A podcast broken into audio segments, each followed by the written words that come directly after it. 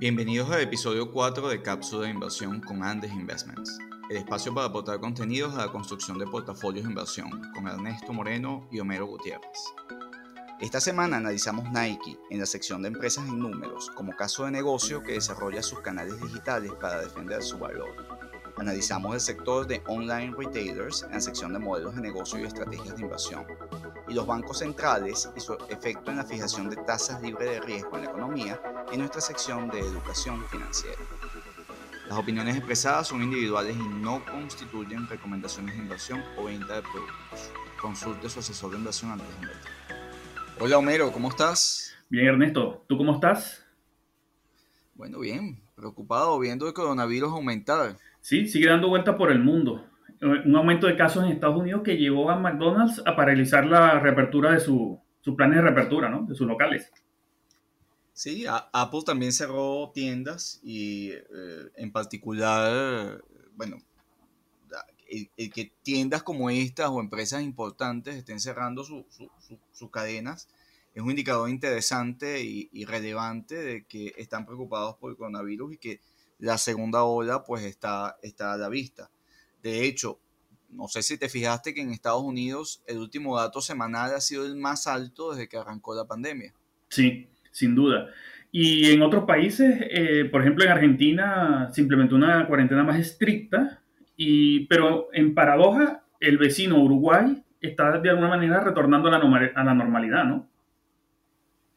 Sí, sin embargo, fíjate que eh, los casos de Estados Unidos, que tienes Florida, Texas, California Arizona, que son los estados que están eh, liderando el repunte de casos en Estados Unidos. En esta ocasión, a diferencia de Nueva York, Massachusetts, Illinois, que lideraron la orden anterior, estos estados representan el 30,2% de la economía de Estados Unidos. Mi preocupación viene en que estamos teniendo más casos eh, y estamos teniendo más casos donde la economía es más grande. Eh, por lo que el impacto económico puede ser mayor eh, esta vez, sin que hablemos de cierres o cuarentenas, aunque esa es una atribución estatal.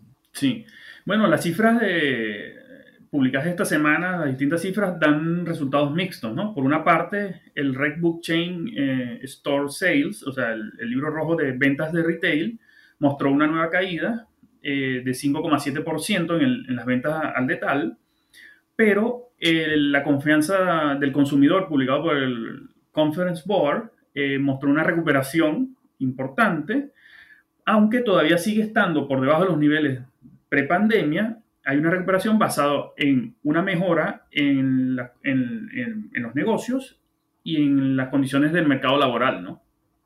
El reporte del Departamento del Trabajo de Estados Unidos registró un aumento en el número de empleos en el mes de junio, Homero, de 4.8 millones de puestos, por encima de los 3 millones estimados por el mercado y los casi 2.7 millones del mes anterior. Y hay que destacar de nuevo los empleos agregados en el sector tanto de restaurantes y hospitalidad, que agregó 2.09 millones, retail, tiendas, negocios minoristas, con 740 mil empleos agregados, educación y salud 568, y dos sectores importantes como manufactura y construcción que agregaron 356 mil y 158 mil puestos de trabajo respectivamente. Muy importante.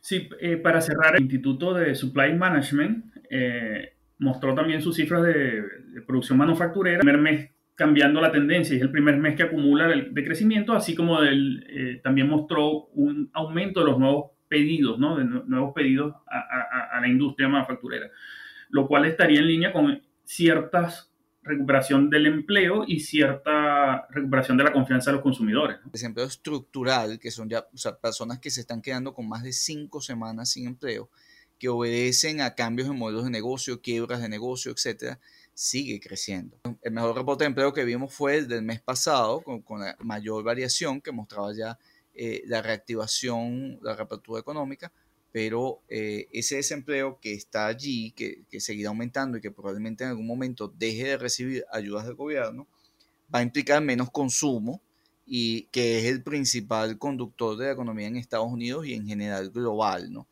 Entonces, la preocupación sigue allí, Homero. La empresa en números. Ah, vamos a ver una empresa interesante casualmente en el sector de más exposición, unos sectores de más exposición, pero que también tiene eh, eh, un aspecto bien interesante, Homero, que es el cambio o que refleja el cambio en los patrones de consumo de la gente. Estamos, vamos a hablar hoy de una empresa en el sector de retail eh, que tiene un, atributo bien interesante, es una marca muy poderosa y, eh, y, que está haciendo una transformación en sus canales de venta, Homero. Sí, esta semana en la empresa de números traemos a, a Nike, ¿no? Que es el fabricante de zapatos y ropa deportiva, que aparte de su propia marca Nike, está detrás de marcas como Air Jordan. Eh, pero pasando un poco ya a la empresa, a los números, eh, Nike tiene seis categorías principales de producto, ¿no? definidos de esta manera: running, basketball, Jordan, la marca Jordan, fútbol, training y ropa deportiva, ¿no? Aunque también produce eh, productos para otros deportes como béisbol, fútbol americano, golf, entre otros, ¿no? Y también tiene, que esto es un aspecto muy importante, eh, dentro de su modelo de negocio, que tiene la licencia para vender uniformes, ropa deportiva, de equipos y ligas profesionales y universitarias alrededor del mundo, ¿no? Y también, que mucha gente no lo sabe, eh, Nike también es dueño de la marca Converse y All Star, los famosos zapatos Converse, ¿no? Eh, que, que, son muy populares.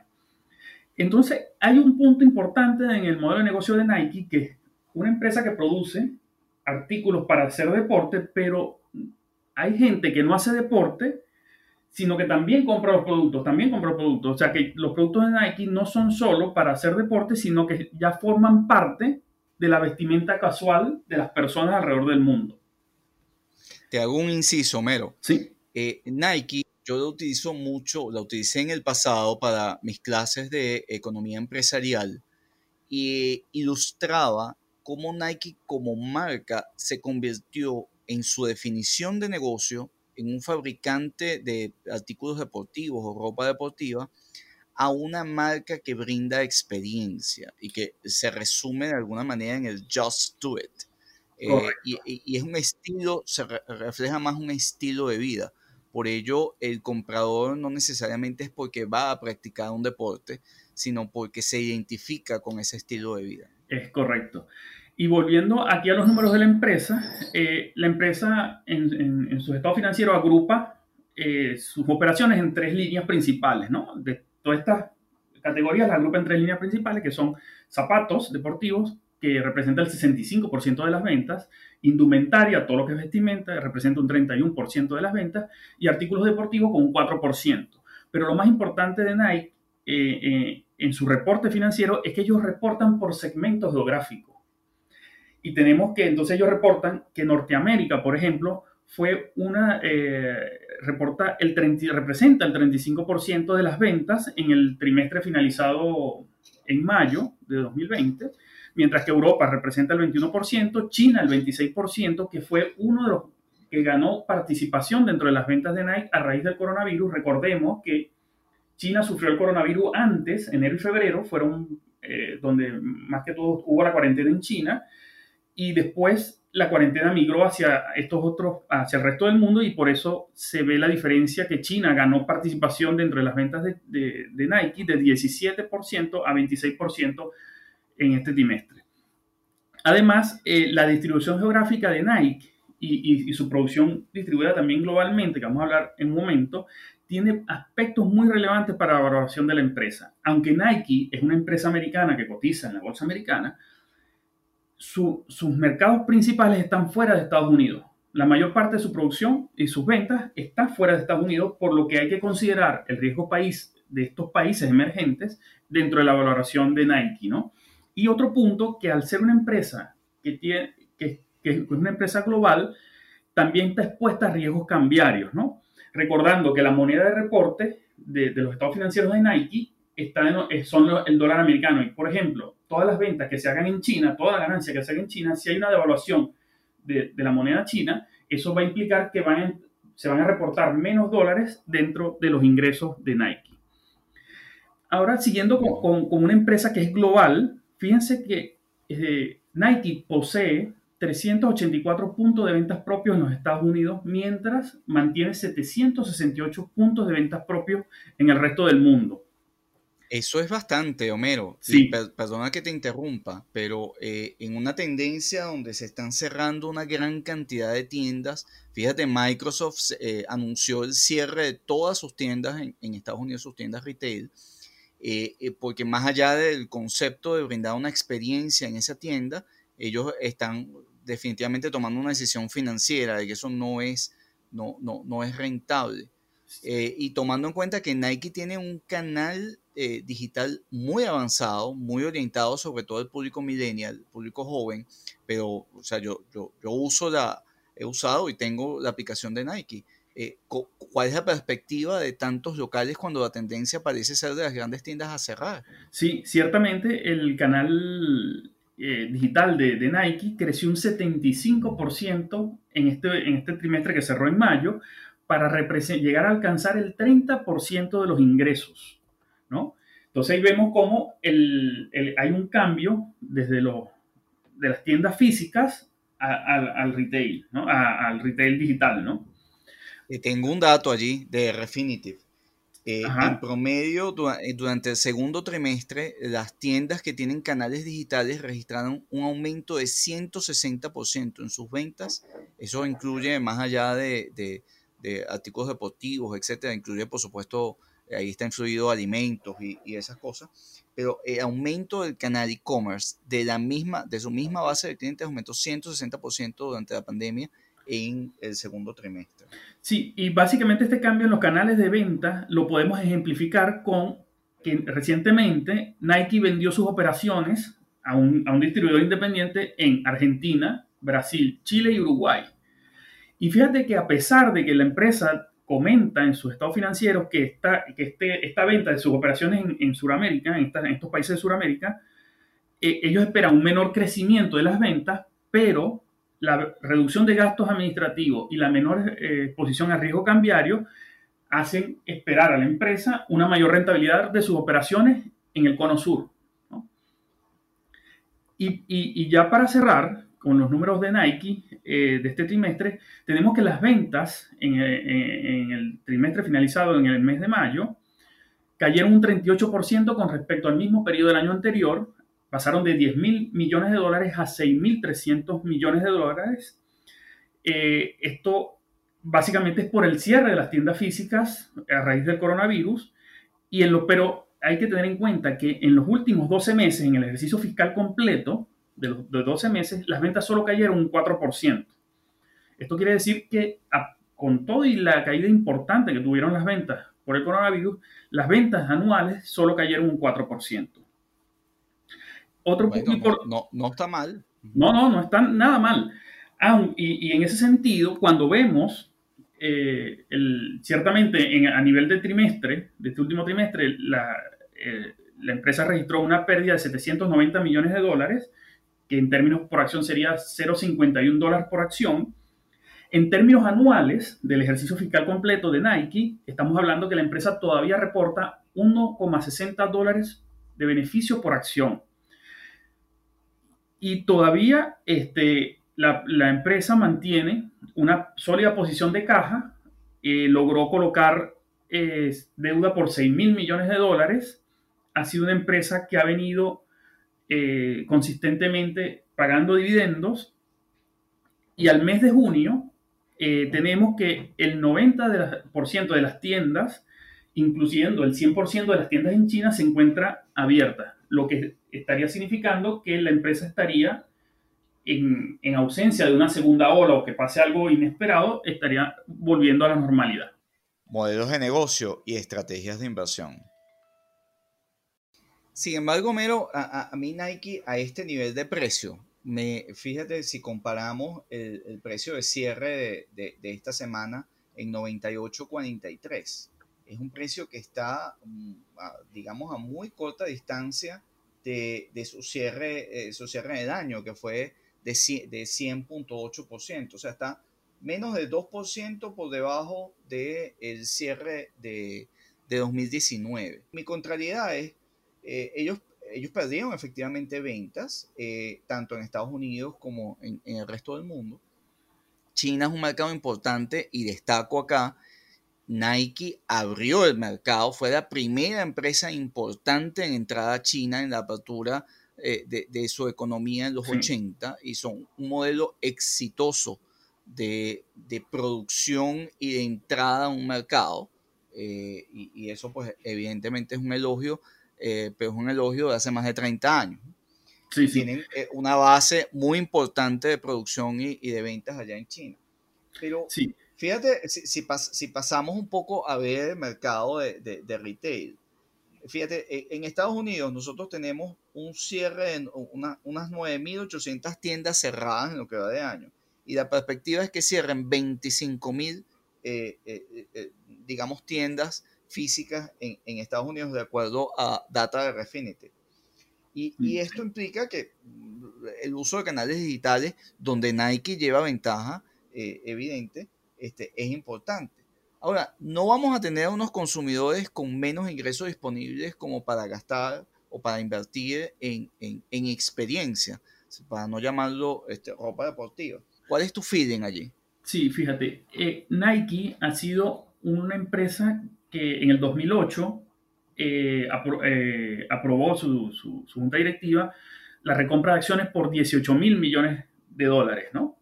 Solo ha, ya ha venido ejecutando hasta la fecha antes de suspender la recompra de acciones debido al coronavirus, había recomprado solo 4 mil millones de dólares en acciones.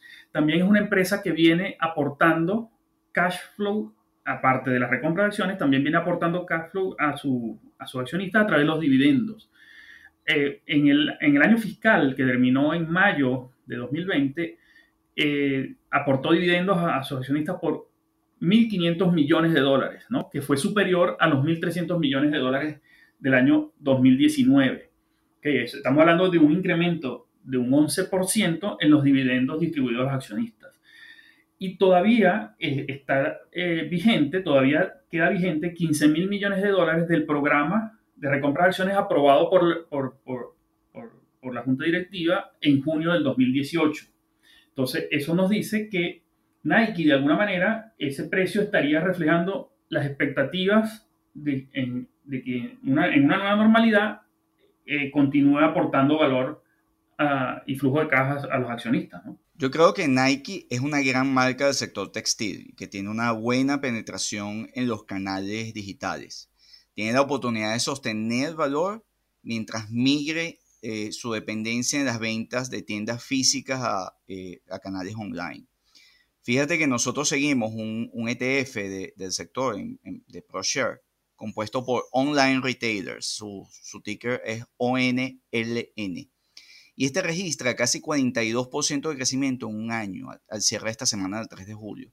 Versus si lo comparamos frente al, S&P que solo tiene 5,3% de crecimiento en el mismo periodo, estamos hablando que los canales, eh, las tiendas de canales eh, en línea han crecido respecto al mercado casi 37 puntos sobre desempeñándolo. Este ETF, por supuesto, contiene a Amazon, Alibaba y como los grandes del sector, seguido por Shui, Stamp y eBay, que, también son canales importantes digitales. Tomando en cuenta la nueva normalidad, Homero, un distanciamiento social, la pérdida del poder adquisitivo de la población y sobre todo algo que me preocupa mucho, que es la reducción de márgenes de rentabilidad en los negocios para responder a, esta nueva situación, pues a través de promociones que estimulen la demanda. Solo aquellos modelos de negocio con canales digitales desarrollados y fuerte valor de marca, reputación, etc., son los que tienen la mejor oportunidad de crecimiento hacia adelante. Y, y por último, recordaría la importancia de distinguir en el proceso de evaluación de empresas y sectores la sostenibilidad y crecimiento del flujo de caja de los negocios, eh, por sobre la, dependencia y sostenimiento de las políticas de dividendo y programas de recompra de acciones, que estas pueden verse eh, más afectadas o ser más dependientes de las políticas de endeudamiento de corto plazo, es decir, de la burbuja de activos financieros. Entonces, hay que, hay que dar importancia al avance y sostenibilidad de los modelos de negocio hacia adelante. Educación financiera, bancos centrales y la tasa libre de riesgo. Mira, hablando de, de, los programas de recompra de, de deuda, Homero, vamos en nuestra sección de esta semana de educación financiera. Vamos a hablar de los bancos centrales y de la tasa libre de riesgo. Porque lo, lo, lo que estamos viendo, y, fíjate tu, tu, comentario en Nike y en otras compañías hacia atrás, es cómo, yo estoy soportando ese crecimiento en, en, el mercado, en, en, el precio de las acciones de muchas compañías. Y son por programas de recompra. Fíjate, ATT, que es una empresa eh, importante cuya facturación básicamente se ha mantenido sólida durante esta pandemia y tiene hacia adelante un crecimiento de mercado por la misma, el mismo desarrollo 5G, eh, es una compañía que apenas anunció que suspendía su programa, programa de recompra de acciones, la acción se perdió eh, casi 15% de valor. Y, fíjate lo, importante eh, en lo cual el precio de las acciones y en general del mercado se, se sustenta en esos programas de recompra. Entonces, ¿de dónde en este momento está fluyendo todo eso? Bancos centrales y programas de política monetaria. Los bancos centrales o el prestamista de última instancia tiene eh, el rol en la economía de, apoyar eh, eh, a través de políticas monetarias la inyección de dinero o la recolección de dinero para tratar de fijar dos objetivos fundamentales. Uno, la inflación o el crecimiento de precios que como objetivo quiere que la economía tolere. Y dos, la estabilidad de la moneda. En función de esos dos grandes objetivos, los bancos centrales trazan su política monetaria usando instrumentos como son la tasa de interés y dos, la inyección de liquidez que van a lanzar a la economía. Correcto. La Fed está actuando con sus dos instrumentos en expandir la masa monetaria. Por un lado bajan la tasa de referencia del costo del dinero interbancario a cero y por el otro tienen un programa de compra de activos en la economía que se espera llega al final de año hasta 10 trillones de dólares. Esto, es, esto o menos equivale a 45% de la economía de Estados Unidos. Estos activos van desde las letras del tesoro y aquí la importancia en el referente de la tasa libre de riesgo, que son las letras del tesoro de Estados Unidos a 10 años. Recordemos que los Estados Unidos no deja de pagar y esta es la referencia de invertir, invertir sin arriesgar su dinero. Además de las letras, la FED está comprando bonos corporativos municipales en un masivo programa de inyección de liquidez. Por ejemplo, hasta el, hasta domingo 28 de junio, la FED publicó la compra de bonos corporativos, donde salieron grandes nombres como ATT, que es la mayor posición de todas compradas, eh, eh, de hasta 16 millones de dólares. Concas es la, tercera mayor posición con 13 millones de dólares en bonos comprados. Microsoft es la quinta posición con 8.8 millones. Walmart la sexta, 8.7 millones. Boeing la novena, otro gran nombre con 7.6 millones de dólares. Pero este total apenas llega a 8.3 billones de, de, dólares en bonos comprados hasta esa fecha, en bonos corporativos. Y esto solo representa el 1,3% del plan autorizado en este segmento que es más de 750 billones eh, de dólares por lo que a la Fed le queda mucha gasolina que inyectar a la economía y que utilizar en estímulos anunciados y esta inyección seguirá estimulando el mercado accionario. Eso, eso debemos tenerlo muy en cuenta, lo cual no implica que no, haga, no nos hagamos varias preguntas, como por ejemplo, ¿quién se favorece esa compra de la Fed?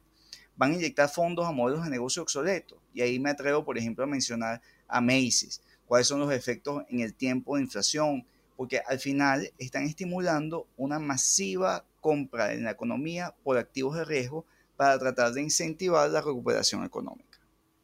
Sin duda, sin duda. Y eso va a tener un impacto sobre eh, los niveles de mercado y la inflación. El, gran dilema es cómo tú distribuyes eh, esos fondos y quién paga la cuenta después. Es un tema que está allí, que fundamentos y los fundamentos, como siempre recordamos, el desempleo genera menos consumo, eh, hay una inyección de liquidez, ciertamente, pero eh, no podemos negar que hay una inyección de liquidez más allá de las posibilidades de compra eh, o, de las capacidades de recuperación de la economía. Bueno, Ernesto, hasta aquí la cápsula de inversión del día de hoy. Quizás esta gran inyección monetaria de los bancos centrales estaría explicando que Tesla sea la empresa automotriz más grande del mundo con la venta de alrededor de menos de 100.000 unidades. Tesla la estaremos viendo en nuestra próxima cápsula de inversión. No te me metas con Tesla, que eh, ahí creo que vamos a tener un debate interesante para la próxima semana. Sí, exacto. No adelantemos para no adelantemos los temas de la próxima cápsula. Así es. Bueno, gracias Homero. Hasta la próxima cápsula.